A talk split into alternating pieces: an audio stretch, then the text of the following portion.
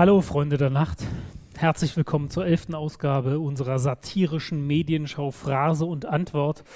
Wir hatten eigentlich gehofft, euch heute endlich leibhaftig wieder begrüßen zu können, aber wir haben einen schweren Fehler begangen. Wir haben den Wetterprognosen Glauben geschenkt, die äh, verkündet haben, dass äh, heute Abend bei minus 11 Grad Hagelschauer zu erwarten sind. Das hat sich nicht ganz so rausgestellt, wobei es schon ein bisschen nach Regen aussieht. Wir wollten auf Nummer sicher gehen äh, und euch nicht der äh, Witterung aussetzen. Deswegen heute noch einmal als Livestream, bevor wir dann im nächsten Monat hoffentlich. Nein, definitiv. Definitiv. Komme was wolle. Äh, komme was komme wolle, was komme Hagelschauer, komme Asteroideneinschlag. Äh, wieder äh, live äh, und leibhaftig vor euch treten werden. Aber heute nichtsdestotrotz eine wunderbare Show haben wir vorbereitet.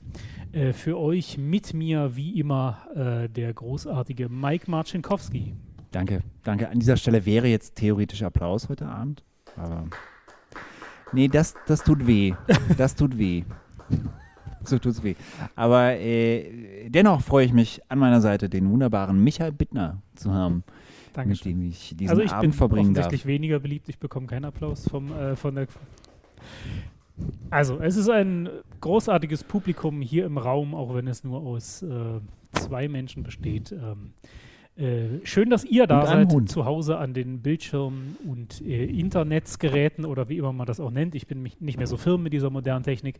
Ähm, wir präsentieren euch wie immer eine Auswahl der abstoßendsten Texte, der dümmsten äh, Schreibkräfte des Landes. Äh, all das, was wir im letzten Monat entdeckt haben an Scheußlichkeiten, werden wir für euch satirisch, komisch, heiter, kritisch aufarbeiten und aufbereiten. Und den Anfang macht Mike.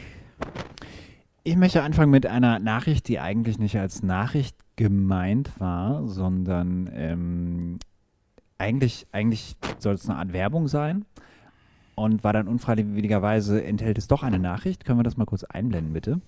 Axel Springer sucht Nachwuchsjournalisten. Also das stand in der Welt vom mhm. äh, 21.05. Die suchen Nachwuchsjournalisten und ähm, ich möchte kurz diesen Text dazu vorlesen, wen sie suchen, also wer Interesse hat. Die Folgen der Pandemie, das Superwahljahr, gesellschaftliche Veränderungen und wirtschaftliche Herausforderungen. Selten war der Bedarf an guten Journalismus größer als heute. So, und das ist der Punkt, wo man sich fragt, was hat das mit Axel Springer zu tun? Hm.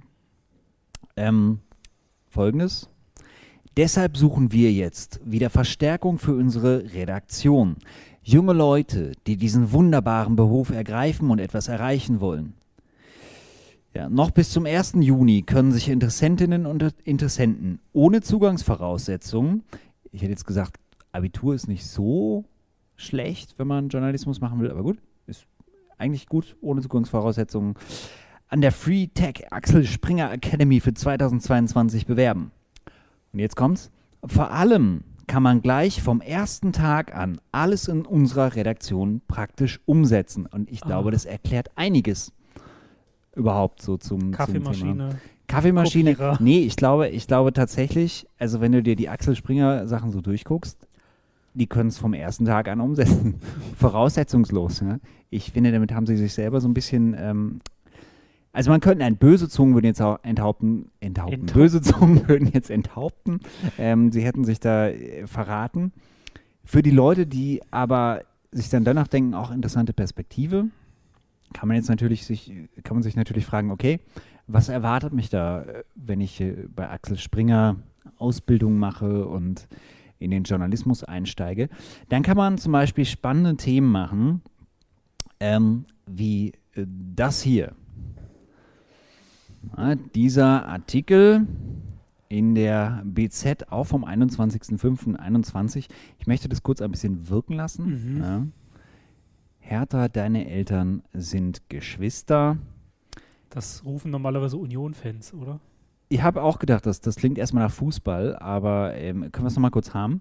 Ähm, äh, letztendlich muss man sagen, das ist, glaube ich, das, was also jetzt Springer unter investigativen Journalismus versteht, ja, Eisbäreninzest im Tierpark, weil die Russen zwei Tierbabys vertauschten. Der Russe hätte man Der Russe war es, genau, der Russe an sich. So, und ähm, leider ist jetzt mit dem Bild ein bisschen was schiefgegangen. Mm, Man kann nämlich irgendwie, äh, wenn man in den Text reingeht, ich hatte eigentlich da noch ein größeres Bild, aber ich kann es auch einfach vorlesen. Moment, zurück noch einmal. Ähm, da wird eben darüber berichtet, dass äh, diese, diese Vertauschung stattgefunden hat durch den Russen. Offenbar, also sicherlich natürlich beabsichtigt, aber die BZ war die ganze Zeit dran, ja. Hier ist unter anderem dieser Ausschnitt. Die Tierschützer von PETA warnten schon 2013, als Volodya nach Berlin zog, vor möglichem Inzest. Die BZ berichtete schon 2013, wussten sie, was gespielt wurde. Und ähm, so sah dann beim nächsten bitte einmal der Artikel dann aus. Ja, Russenknut soll mit seiner Schwester kleine Eisbären machen. Ein Skandal. Also wer den aufregenden Beruf des Journalisten ergreifen möchte, ähm, kann solche Berichterstattung lernen auf der Axel Springer Academy. Ähm, interessant ist dann auch noch ein, wenn man unten links ähm, in diesem Kasten steht Folgendes allerdings zu der ganzen Thematik dieses investigativen Journalismus. Mm, Bei Tieren stellt Inzucht in einer Generation habe bei Tieren keine großen Auswirkungen und käme in der Natur öfters vor. Im Grunde kann man also sagen, dieser komplette investigative Artikel sagt überhaupt nichts. Also wer Bock hat, bei Springer zu arbeiten, man denkt sich sozusagen eine, eine Story im Kreis aus. Also sie fängt irgendwo an und löst sich dann selber wieder auf. Super. Ja, Hertha, deine Eltern sind Geschwister. Gut, das, das war jetzt vielleicht ein bisschen polemisch auch. Und es ist ja nicht nur BZ und Bild, sondern es sind ja auch ähm, größere, seriöser gemeinte Zeitungen im Umlauf von Springer, zum Beispiel die Welt. Und die Welt ist in letzter Zeit so ein bisschen am, kann man sagen, ein bisschen am Durchdrehen irgendwie. Die haben sich da irgendwie jetzt auf so ein, so ein kleines Gefecht auch mit Volksverpetzer eingelassen. Das will ich jetzt gar nicht auseinandernehmen, aber die machen komische Sachen in letzter Zeit und verbreiten offenbar auch ganz gerne einfach falsche, falsche Geschichten. Und ähm, ähm, korrigieren sie dann zwar, aber hinter Paywall ähm, zwei Tage später, so dass es auch niemand mitbekommt. So, nun hat aber auch eben in der ähm, Welt vom 21.05.21 der Chefredakteur der Welt, Ulf Poschardt, einen ähm, kleinen Artikel verfasst, den ich hier einfach mal vorlesen und wirken lassen möchte. Und Micha, vielleicht können wir deine Meinung dazu auch zwischendurch mal hören, ähm, der so ein bisschen zeigt, ja, wie, wie seriöser äh, Journalismus beziehungsweise seriöse, seriöse, wie nennt man es Journalismus, dann ist es ja jetzt Meinung, was kommt, aber ähm, seriöses Schreiben, gelerntes Schreiben nach Auffassung von Springer ist. Der Artikel heißt Und die Moral von der Geschichte von Ulf Poschardt. Luisa Neubauer hat es geschafft, in wichtigen Debatten des Landes eine der meistzitierten und gehörten Stimmen zu werden. Wir Liberalen wissen, jeder Markt ist gerecht. Mhm. Auch der Sklavenmarkt? Ich, ja, ich denke, ich denke, das ist auf jeden Fall, ähm, das ist auf jeden Fall auch ein Kandidat fürs Zitat des Monats, oder? Mindestens. Also die Phrase des Monats, wir Liberalen wissen, jeder Markt ist gerecht. Auch der der Aufmerksamkeit. Wie kaum ein anderer Marktteilnehmer hat sie die Zeichen der Zeit, also Luisa Neubauer, hat sie die Zeichen der Zeit früh richtig gelesen, die Themen Klima, Gerechtigkeit und den pietistischen Moralismus miteinander verknüpft und die Marktlücke für eine weiblich frische Intellektualität mit idealistischem Overdrive besetzt. Was? Das, das ist so ein bisschen. Das ist super, oder? Ach, Poschi. Poschi ist Poschi, ne? Poschi, ich glaube, der hat da wahrscheinlich ähm, sich schön zwei, zwei Flaschen Wein reingefahren und ähm, so, jetzt hau ich so richtig alle weg. Poschi wäre gern über Norbert. Bolz, aber es Ja, reicht, reicht einfach nicht. Stimmt, Das ne? reicht aber Ulf nicht. Poschardt ist, ist Bolz im, ähm, Bolz, Bolz. aus Lidl. der Lidl-Bolz. Ja. Fatal aber ist das Backing jener oft grotesk überhöhten Sprecherpositionen und Überheblichkeiten durch die aktuellen Würdenträger des vorpolitischen Raums der Berliner Republik. Kommst du noch mit? Er hegelt sich ja einen ab. So also er versucht. nennt man Nominalstil. Das lernt Ja, man eigentlich in der. Journalistenschule, dass man sowas Ja, meiden soll. das, das lernt man. Äh, offenbar ist es ein Alleinstellungsmerkmal von Axel Springer Journalisten. Wahrscheinlich hat er das in der Akademie nicht gelernt. Ja. Also im Praktikum. Jetzt pass auf. Die Medien, die NGOs, die Kirchen und andere moraldarstellerische Institutionen, sie sind das Backing ähm, oder der Hintergrund, die solche Leute unterstützen mit dem Hypermoralismus, sie haben bei den KlimaaktivistInnen mit Gender-Doppelpunkt. Ironisch, witzig. Achtung, nein, nein, nein, nein. Pass auf, sie haben bei KlimaaktivistInnen bis hin zur radikalen Carola Rakete, bei Annalena Baerbock, aber auch bei Aktivistinnen, die sich als WissenschaftlerInnen verkleiden, einen Popanz aufgebaut, der am Ende erlaubt, dass eine Hamburger Bürgerstochter in einer der wichtigsten Talkshows einem Bergarbeitersohn wie Armin Laschet und seine moderate CDU zu Steigbügelhaltern des Antisemitismus erklären kann. Ich glaube, am interessantesten finde ich den ersten Teil, ähm, die Radikalen, also die Klimaaktivistinnen, noch mit Gender-Doppelpunkt, dann aber Carola Rakete, Annalena Baerbock und Aktivistinnen, die sich als Wissenschaftlerinnen verkleiden. Ich denke, damit mhm. sind gewisse Forscherinnen ähm, zum Thema Corona gemeint. Ich würde gerne eine Arbeit mal schreiben oder würde vorschlagen, als ich, nein, ich glaube, ich bewerbe mich bei der Journalistenschule und schlage vor, als Abschlussarbeit eine ähm, Arbeit vorzulegen über die Rolle der Frau in den Artikeln von Ulf Poschardt. Das könnte du könntest dich werden. so Günter Wallraff-mäßig einschmuggeln. Habe ich auch überlegt. Ich weiß nicht, ob das noch klappt. Vielleicht aber man kriegt immer, schlecht, wenn du das jetzt vorher man kriegt, verrätst. Man kriegt immerhin 1400 Euro im Monat für diese Ausbildung. Also, mhm. und ich meine, keine Voraussetzung kriege ich 1400 Euro? 1400 Euro, das ist mehr als Kannst du mir nochmal also, die Adresse nachher aufschreiben? Ja, ja, ich schicke dir das. Lass uns zusammen hingehen. Wir schlagen eine Kategorie Phrase und Antwort vor ähm, im, in der Welt. So, ähm, ja, also diese, dieser Popanz, den er verurteilt, baut er ja selber auf. Und es geht ja jetzt um diese Szene, dass Luisa Neubauer einfach gesagt hat, dass, ähm, wer ist da? Ich will jetzt immer den. Ähm, Maaßen? Ja, Maaßen, genau. Dass äh, der Maaßen ja durchaus Antisemit ist. Ich denke. Antisemitische Links verteilt hat. Sie hat nicht behauptet, er wäre Antisemit. Ach, das hat sie das so. Das hat nur Poschi dann. Ah, ja, ja, ja. Ja, gut, aber sie hat ja schon gesagt, irgendwie, dass, dass sich die, die CDU dann distanzieren sollte von, von Maaßen. Und da gibt es viele Gründe. Ich meine, Maaßen hat ja auch Interviews mit Tichys Einblick ähm, gehabt, lange Interviews, in denen er behauptet hat, der Staat würde unterwandert von ähm, linken, also und die Sicherheitskräfte würden unterwandert von ähm, linken mhm. Geheimströmungen. Das, also allein das ja, wenn, selbst wenn man, also sicherlich gibt es den Link zum Antisemitismus, aber allein das ist auch schon ein Grund, den man für, egal. so. Anders als die sich gegen jeden Antisemitismus klar abgrenzende Union. I don't know. Anders als die sich äh, gegen jeden Antisemitismus klar abgrenzende Union ist Fridays for Future ein offen antisemitischer Laden. Er meint, äh, diese Tweets, die gerade abgesetzt wurden, die sicherlich zum Teil äh, problematisch waren, aber äh, offen antisemitisch. Also er legt sich jetzt gerade mit einer Gruppe von, von ähm, im Schnitt 16- bis 19-Jährigen an, die äh, offensichtlich in seinen Augen eine antisemitische Kampagne fahren. Es ist, es ist so albern.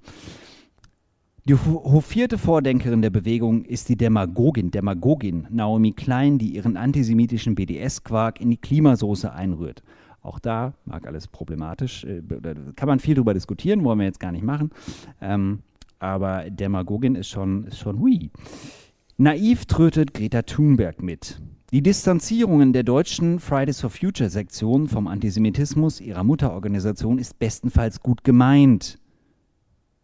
War, ich meine, das ist schon also schon okay, sich zu distanzieren und dann hat man doch schon mal was gemacht, oder? Es kommt darauf an, wer es macht. Wenn die CDU ja. sich distanziert, ist es ernst. Wenn die CDU wenn sich distanziert, ist es ernst gemeint. Natürlich, wenn die Fridays for Future sich da äh, sofort auch distanzieren und nicht erst nach diversen, diversen Treffen und Debatten. Naja.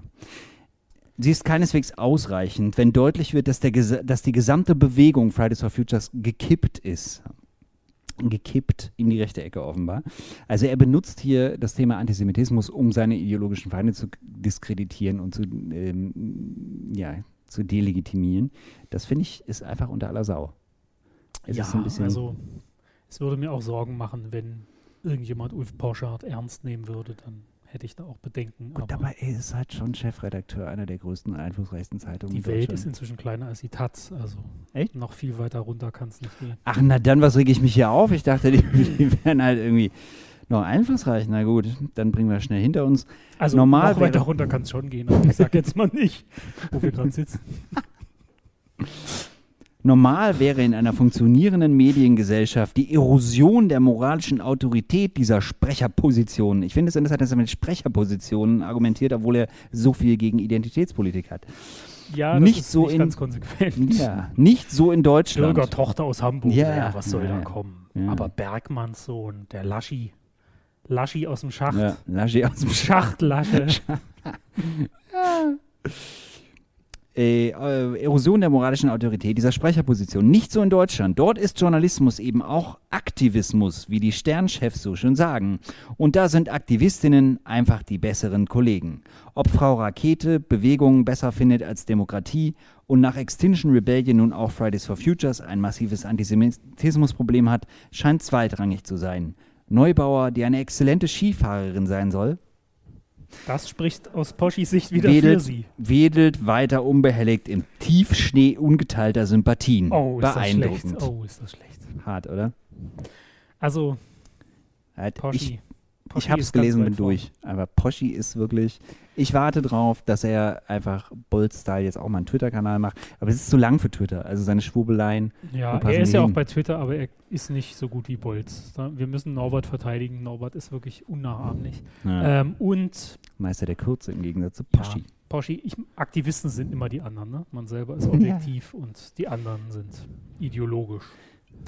Oder wie der britische Literaturwissenschaftler Terry Eagleton einmal äh, meinte, Ideologie ist wie Mundgeruch immer das, was die anderen haben. Sehr gut.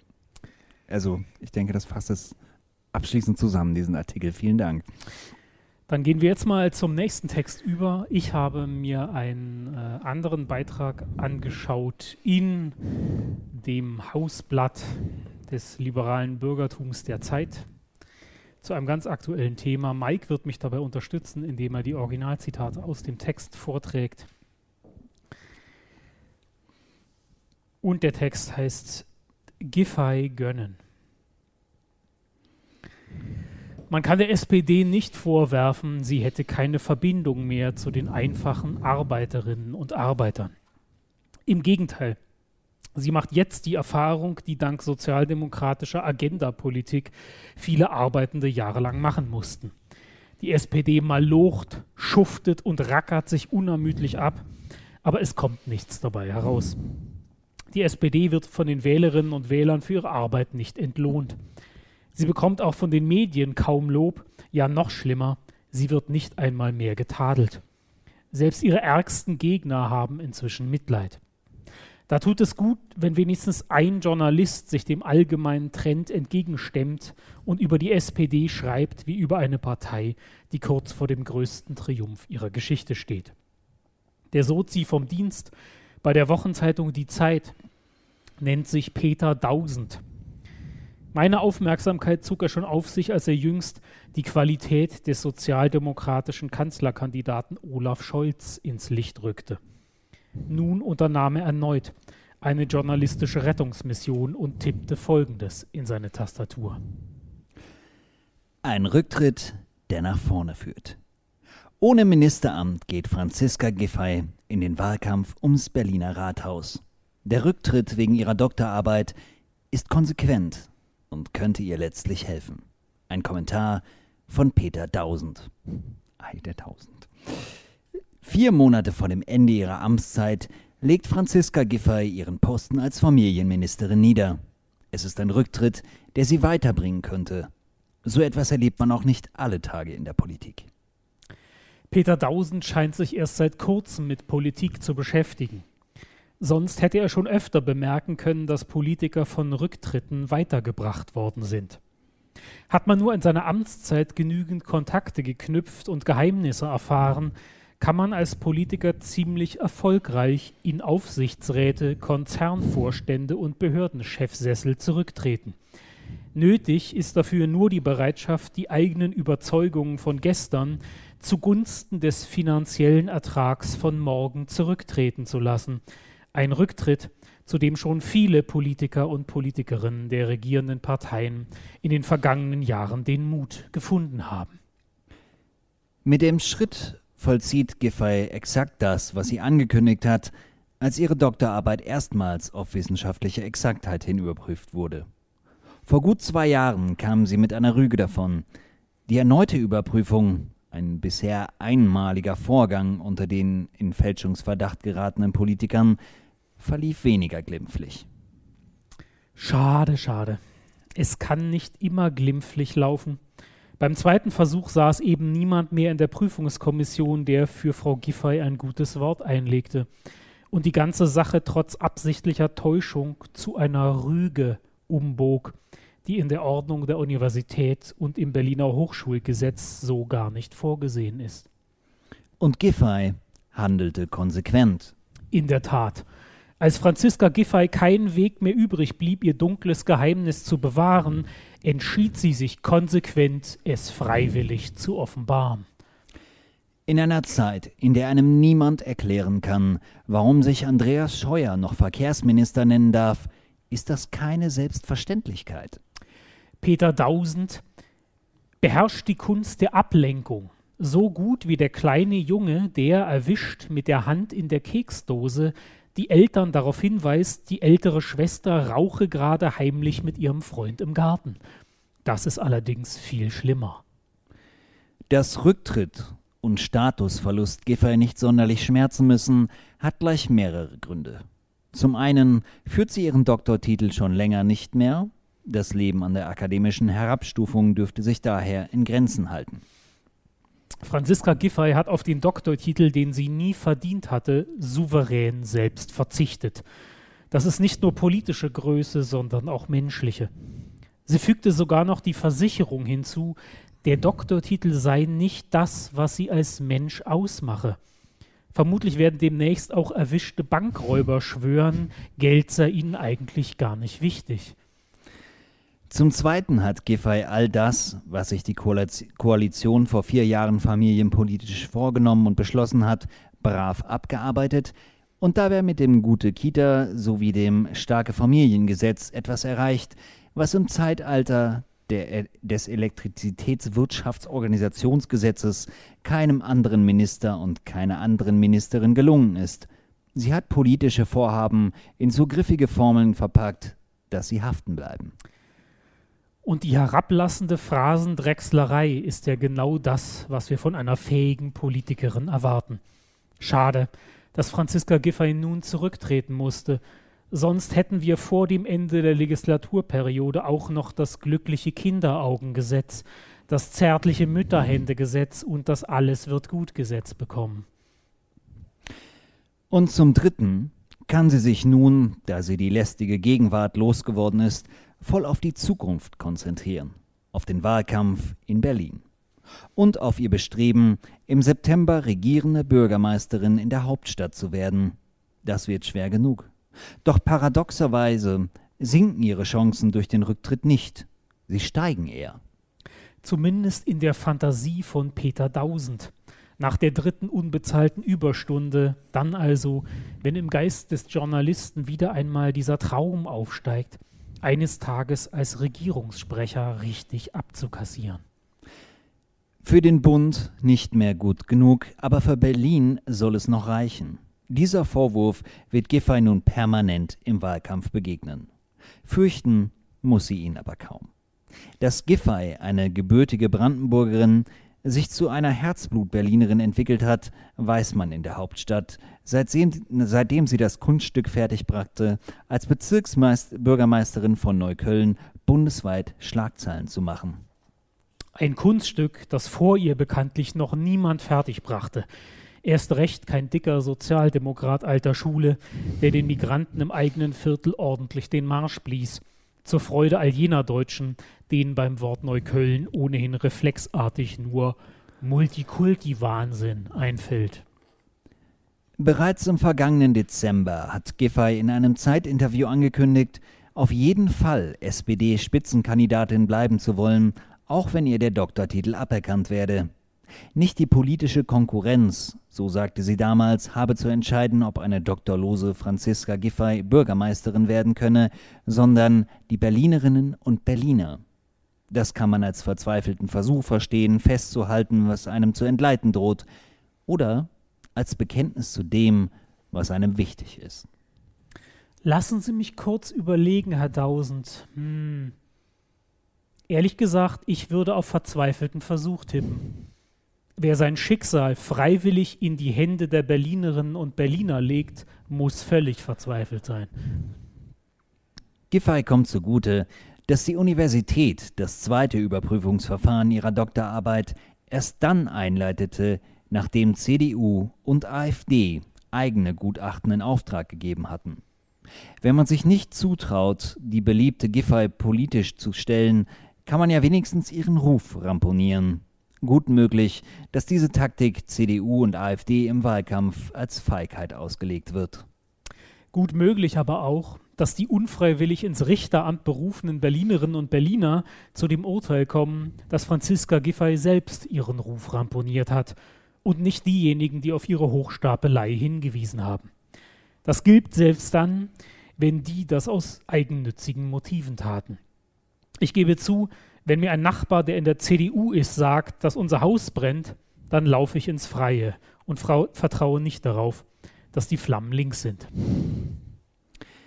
In der jüngsten Umfrage liegt die SPD in Berlin bei 20 Prozent und damit nur noch 5 Prozentpunkte hinter den Grünen.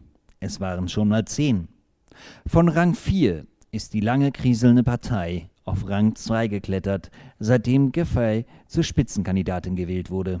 Ihr ist es damit gelungen, ihr ist damit gelungen, was die SPD im Bund bisher nicht geschafft hat. Sie hat ein Aufholrennen gestartet. Giffey's Rücktritt ist für die Konkurrenz kein gutes Zeichen. Denn die einzige Spitzenkandidatin, die die Berlinerinnen und Berliner wirklich kennen, hat nun nicht nur viel Zeit, den Endspurt vorzubereiten, sie hat auch den eisernen Willen dazu. Und der eiserne Wille zur Macht, der sich über alle Regeln hinwegsetzt, wenn es nötig ist, das ist es ja, was wir Deutschen lieben. Die Hochstaplerin Giffey hat ihre Lügen so hoch gestapelt, dass sie die nun als Podest benutzen kann. Es ist nicht ausgeschlossen, dass sie wirklich regierende Bürgermeisterin von Berlin wird. Viele dürften angesichts solcher Hoffnung aufatmen. Zum Beispiel die Immobilienunternehmer hat Franziska Giffey sich doch schon klar gegen Vergesellschaftungen und andere linke Blütenträume ausgesprochen. Mit Angst in die Zukunft hingegen blicken die Bösewichter der Stadt. Franziska Giffey hat versprochen, hart gegen Clankriminalität vorzugehen ob sie damit beim Giffey-Clan beginnt und ihren wegen Betrugs verurteilten Mann rausschmeißt, ist bislang unklar. Wie auch immer dem sei, zum Schluss von mir noch einige Worte mit der Ehrlichkeit, die sich diese Frau verdient hat. Ich wünsche Ihnen für die kommende Wahl alles Gute, Frau Dr. Giffey.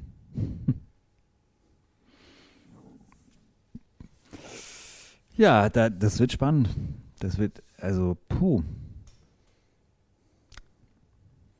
Ja, fällt mir eigentlich nicht so ein. Also, aber ich meine, die wirkliche Aussicht, also zum Glück ist es sehr unwahrscheinlich, dass sie Bürgermeisterin wird. Aber, ja, oh Gott, ich bin verwirrt. So, ich möchte ähm, zu einem ganz anderen Thema kommen, wobei, vielleicht ist es gar nicht so anders, aber ähm, Geld. Ja, ich, Geld. Habe, ich habe einen Text zum Thema Geld und zwar aus ähm, dem Business Insider und ähm, aus dieser Rubrik können wir es bitte einmal haben. Hier, businessinsider.de, warum euch die falschen Glaubenssätze am Vermögensaufbau hindern und wie ihr das ändert. Das habe ich extra für uns rausgesucht, Micha. Ich habe mich auch immer gefragt, ja. warum bei mir der Vermögensaufbau ja. noch nicht so vorangeht.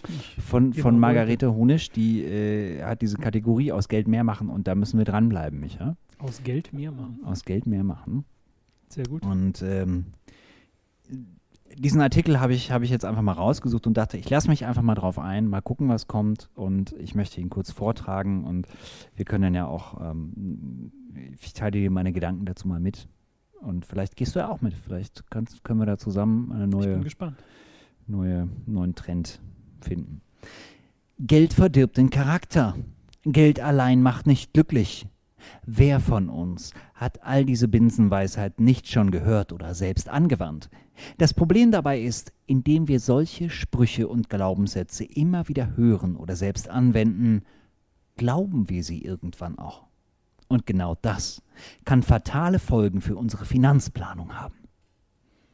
Das fand ich schon mal spannend. Ja? Ich war Mhm. bisher immer davon ausgegangen, dass vor allem so unvorhergesehene Ereignisse wie, keine Ahnung, Wasserrohrbruch über einen Computer oder man parkt sein Fahrrad in einem sehr teuren Auto oder sowas extrem unwahrscheinliches wie ähm, äh, schlechter Verdienst Probleme für die Finanzplanung darstellen. Hm. Aber dass auch ein, ein Überkonsum an Binsenweisheiten da harte Probleme für die Finanzplanung erzeugen kann, das, das, das war, mir, war mir nicht klar. Mir auch nicht. Also, ähm, wenn das wirklich so ist, also das könnte, das könnte ein ganz neues Licht auf mein Leben werfen. Oder auch in mein Leben. Ich bin gespannt. Ja, I'm in. Glaubenssätze sind im Grunde persönliche Überzeugungen, Überzeugungen oder Leitprinzipien, die unserem Leben einen Sinn und eine Richtung geben oder uns auch von einer bestimmten Richtung abhalten. Bezogen auf Geld äußern, sich beispielsweise, äußern sie sich beispielsweise so, dass Menschen sich ein ungesundes finanzielles Verhalten aneignen, weil sie eh nicht daran glauben, eines Tages viel Geld zu haben. Äh, Frage, die ich mir stelle, ist, was ist ein gesundes finanzielles Verhalten? Beziehungsweise ist es ein gesundes finanzielles Verhalten, wenn ich mich so verhalte, als wenn ich eines Tages sehr viel Geld hätte, obwohl es nicht den Hauch eines Anlasses dazu gebe, das zu glauben? Ich weiß es Du musst es nicht beantworten, wenn es so ist, I'm in. Ich gehe jetzt einfach mal davon aus. Wer aus einem finanziell schwachen Elternhaus kommt, hat gelernt, dass Reichtümer nur den anderen vorbehalten sind oder es unmöglich ist, finanzielle Unabhängigkeit zu erreichen. Da Glaubenssätze nicht beim Glauben aufhören, sondern sich direkt auf das Verhalten auswirken, bleiben Menschen, die so denken, in dieser Spirale hängen. Ne? Schau an, ich dachte immer, dass man sozusagen, wenn man aus finanziell schwachen Elternhaus kommt, und ähm, können wir jetzt mal offen sagen, ähm, tun wir beide, äh, wenn, man, wenn man da so herkommt, dass man denkt, die Reichtümer seien anderen vorbehalten, lege vor allem daran, dass die Reichtümer immer den anderen vorbehalten waren. Ja, könnte man auf die Idee kommen, aber Ja, aber offenbar falscher Glaubenssatz. offenbar einfach. falsch. Ja. Und äh, ist mir dann auch aufgefallen, anscheinend sind fast alle ArmutsforscherInnen oder ReichtumsforscherInnen, wie auch immer man das nennen will, äh, völlig auf dem Holzweg. Also die gehen ja davon aus, dass es halt viel mit äh, Startkapital und kulturellem Kapital zusammenhängt, dass man da rauskommt und oft auch mit Glück. Aber alles, was uns Völlig fehlt, falsch. ist einfach der positive Genau. Spirit. Das, das richtige, die richtige Einstellung, ja. Also und deswegen sage ich, I'm in, nach wie vor. Ja, wir fassen zusammen, was haben wir bis jetzt gelernt. Wer arm ist, ist es vor allem aufgrund seines ungesunden finanziellen Verhaltens, das er aufgrund von falschen Glaubenssätzen hat. Ja? Und das, liebe Freundinnen und Freunde, hat fatale Folgen. Denn wer unter finanziellem Stress steht, hat häufiger auch mit Angstzuständen, Konzentrationsschwäche, Schlaflosigkeit sowie Atemnot, Verdauungsstörungen oder sogar dem Verlust der Libido zu kämpfen. Ja, richtig. Wer sich um Geld sorgt, denkt nicht an Sex. Also Poschis Problem ist das auf Poschis jeden Fall Problem nicht. ist es auf jeden Fall nicht. Ja, der hat andere Sorgen. Also ich habe dann gedacht, vielleicht, okay, vielleicht ist der Text doch einfach nur eine sehr geschickt äh, Bei Poschi platzen vermarketete. immer die Hosen, ähm, deswegen muss er jeden ja. Tag eintauchen. Ne, ich dachte, vielleicht ist der Text jetzt doch nur eine äh, sehr geschickte Art von Potenzmittelwerbung. Was, Wie geht er denn weiter? Ich, Aber mitnichten. I'm- Ich bin, ich bin, I'm in. Das Gute an Glaubenssätzen ist, gut zu, sie sind eine Wahl und wir haben die Macht, unsere Überzeugungen zu wählen und zu ändern. May the force be with you. Wenn ihr also schon immer Probleme damit hattet, gut mit Geld umzugehen, mhm, überlegt euch, warum ist das so? Ja, Oft fängt so eine Programmierung des Gehirns schon in der Kindheit an. Pass auf. Was haben Cruella de Vil aus 101 Dalmatiner, Dalmatiner, die böse Königin aus Schneewittchen und Jafar aus Aladdin gemeinsam? Fehlende Libido? Nichts. Sie sind alle böse, aber auch alle reich. Als Kind nehmen wir so etwas unterbewusst wahr. Hm. Jetzt mal aus der Perspektive der Erwachsenen. Was haben äh, Rüstungsindustrie, Wladimir Putin und Friedrich Merz gemeinsam? Sie sind Anyway, unsere Überzeugungen werden irgendwann zu unserer Realität. Und letztlich könnt ihr auch entscheiden, was ihr glaubt. Und das ist doch revolutionär, das ist eine wunderbare Nachricht. Allein durch die Änderung des Mindsets kann sich die Welt eines jeden und einer jeden ändern. Ich stelle mir schon oft vor, ich hätte 500.000 Euro auf dem Konto. Du musst nur daran Aber glauben. ich mache es einfach nicht intensiv genug. Du machst es nicht intensiv genug. Ich also glaube nicht. Im Grunde, was, glaube, was im in dieser Message steckt, ist, es kann nicht nur jeder, jede reich werden. Es können alle offenbar reich werden, wenn sie nur äh, fest genug daran glauben. Ja? Und das ist doch eine Revolution, das ist eine Mindset-Revolution, würde ich sagen. Im Also Grunde ich bin- christlicher Geist. Jeder kann Christlicher finanziell Geist. erlöst werden. Jeder- also, ja, nicht nur der jeder, Glaube alle. nur fest ist. Alle. Ja, ich finde es großartig, ja. Und äh, da ich mich gefragt, kann man, kann man mit dem richtigen Mindset, kann man mit dem richtigen Mindset fliegen? Das ist der Cliffhanger im wahrsten Sinne des Wortes, den ich jetzt an dieser Stelle machen möchte. Ah, aber ähm, das Ding ist, die Autorin, die Margarete äh, äh, Dingenskirchen, äh, jetzt habe ich gerade den Namen vergessen, aber die hat einen Blog. Und ich habe auf diesen Blog geguckt und ähm, ich, ich- kann in gewisser Weise sagen, ähm, also können wir das Bild mal haben von dem Blog? Ähm, Fortunalista, Finanzen für Frauen. Ich muss sagen, ähm, sie hat mir ein bisschen den Kopf verdreht. Jetzt nicht. Hat sie dir was im- überwiesen, oder? Jetzt nicht, nicht im emotionalen Sinne, ja, sondern sie hat mir insofern den Kopf verdreht und da müssen wir vielleicht irgendwann auch nochmal drauf eingehen. Ich will da jetzt gar nicht, ähm, also jetzt ist nicht die Zeit, da noch drauf einzugehen, aber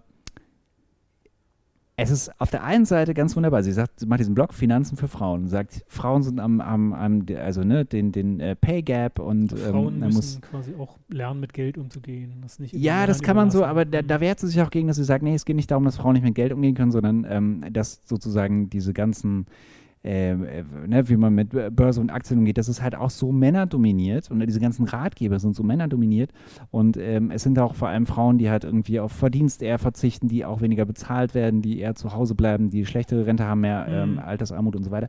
Alles gute Sachen. Also sie, ist, sie hat so ein Empowerment auf der einen Seite, richtig gut.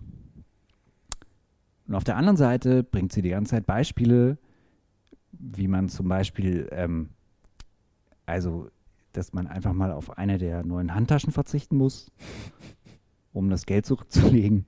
Oder ähm, dass man den, die, die Shopping-Tour ja äh, quasi sich einmal sparen kann und dann kann man ja nach Ibiza fliegen.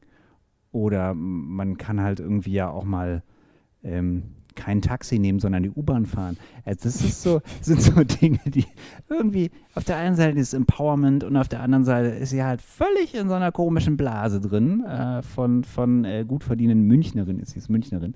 Ähm, und das hat mir den Kopf verdreht ein bisschen. Und ich glaube, diesen Blog werde ich mir irgendwann nochmal genauer angucken. Ja. Aber das war es, was, das. ja, sich mir den Kopf verdreht. Also Spannend. crazy.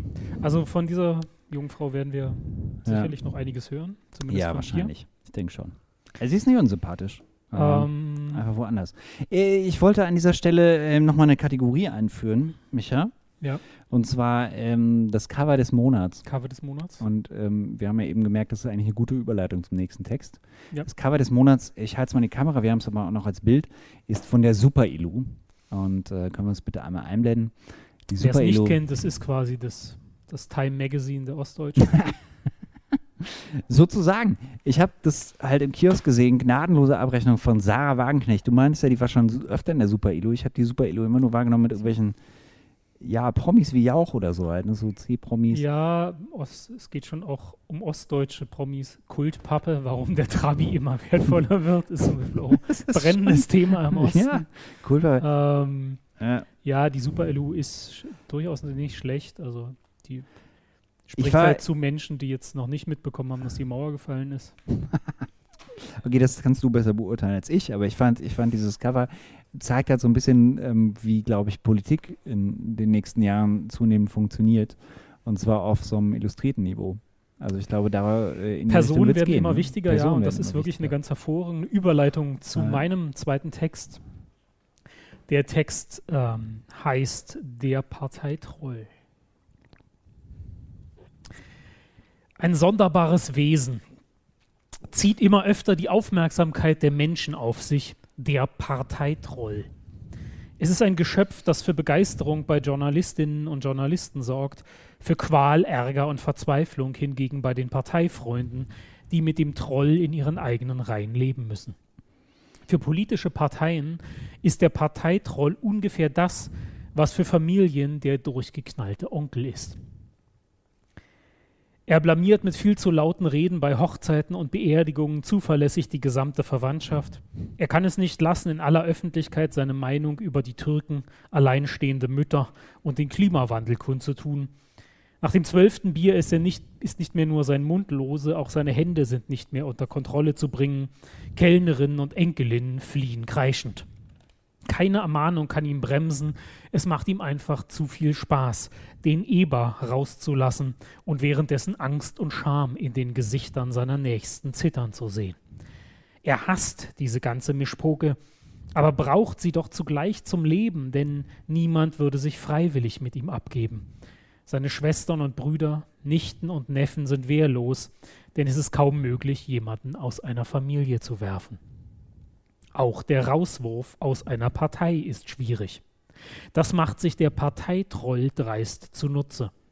Man muss ihm parteischädigendes Verhalten nachweisen, was gar nicht so einfach ist, schädigt doch das Verhalten sehr vieler Politiker, das Ansehen ihrer eigenen Partei, ohne dass man sie verjagte.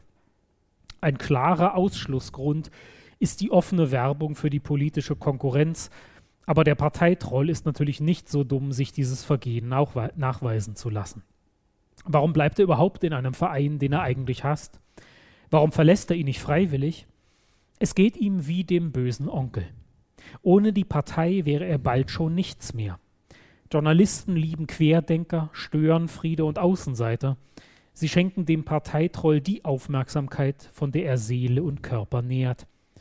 Aber nur solange er in der Partei bleibt und unverdrossen behauptet, er verkörpere ihr wahres Wesen, während er das Gegenteil des Parteiprogramms verkündet, ist sein Krawall für die Medien interessant. In der Partei ist er der Geisterfahrer, auf den alle erschrocken starren. Außerhalb der Partei wäre er nur noch der einsame Spinner, der nachts allein Runden auf dem Supermarktparkplatz dreht. Inzwischen hat fast jede Partei ihren eigenen Troll. Das Vorbild von Thilo Sarrazin, der die SPD jahrzehntelang zur Verzweiflung trieb, war nur zu verlockend. Sich selbst zum Dissidenten erklären und dabei noch ein paar Millionen verdienen, wem könnte es davor grausen? Seit Sarrazin offiziell kein Sozialdemokrat mehr ist, sondern nur noch einer von vielen rechten Wutrentnern, ist es merklich stiller um ihn geworden. Gleiches könnte nun Boris Palmer drohen, den die Grünen ausschließen möchten, nachdem er einmal mehr rassistische Sprüche klopfte. Der Tübinger Oberbürgermeister, der zwanghaft das Querulantentum seines Hippie-Vaters auf rechts gedreht nachspielt, hat nach Meinung der Parteispitze zu lange mit plumpen Provokationen auf Kosten der Partei gelebt. Palmer wäre aber nicht Palmer, wenn er nicht auch noch das Ausschlussverfahren als schöne Möglichkeit zur Selbstdarstellung begrüßt hätte. Dass der Parteitroll nicht männlich sein muss, beweist seit Jahren Sarah Wagenknecht. Sie hat dem Linkssein eine ganz neue Definition gegeben. Deutscher Arbeiter, der tüchtige deutsche Unternehmer ist dein Freund, dein Konkurrent hingegen der Ausländer. Für ihren solidarischen Patriotismus erntet Wagenknecht Applaus sogar von Björn Höcke. Da wird vielen ihrer Genossinnen und Genossen mulmig zumute. Wagenknecht muss das nicht kümmern. Sie betreibt inzwischen ein Eine-Frau-Unternehmen, das aus dem Mediengetöse mittels Talkshow, Buchvertrag und YouTube-Kanal ordentlich Profit destilliert. Noch nicht ganz so rund läuft es bei Hans-Georg Maaßen, der seinen ersten Ruhm im Kampf gegen die christdemokratische Bundeskanzlerin erwarb. Um im Gespräch zu bleiben, muss er sich irgendwo in der thüringischen Tundra um ein CDU-Mandat bewerben und Mitgefühl für besorgte Ossis heucheln. So richtig warm wird mit ihm aber niemand, was womöglich daran liegt, dass dem ehemaligen Chef des Verfassungsschutzes der linksradikale Kräfte in der SPD entdeckte, der Irrsinn doch etwas zu deutlich aus den Äuglein leuchtet. Wer mag als nächstes auf den Plan treten? Mit allem ist zu rechnen.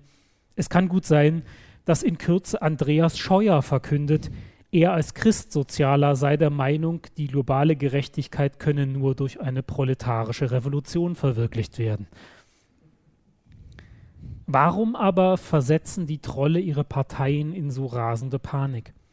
Warum lassen sich die Eigenbrötler nicht einfach totschweigen? Warum kann man sie nicht an den Rand drängen?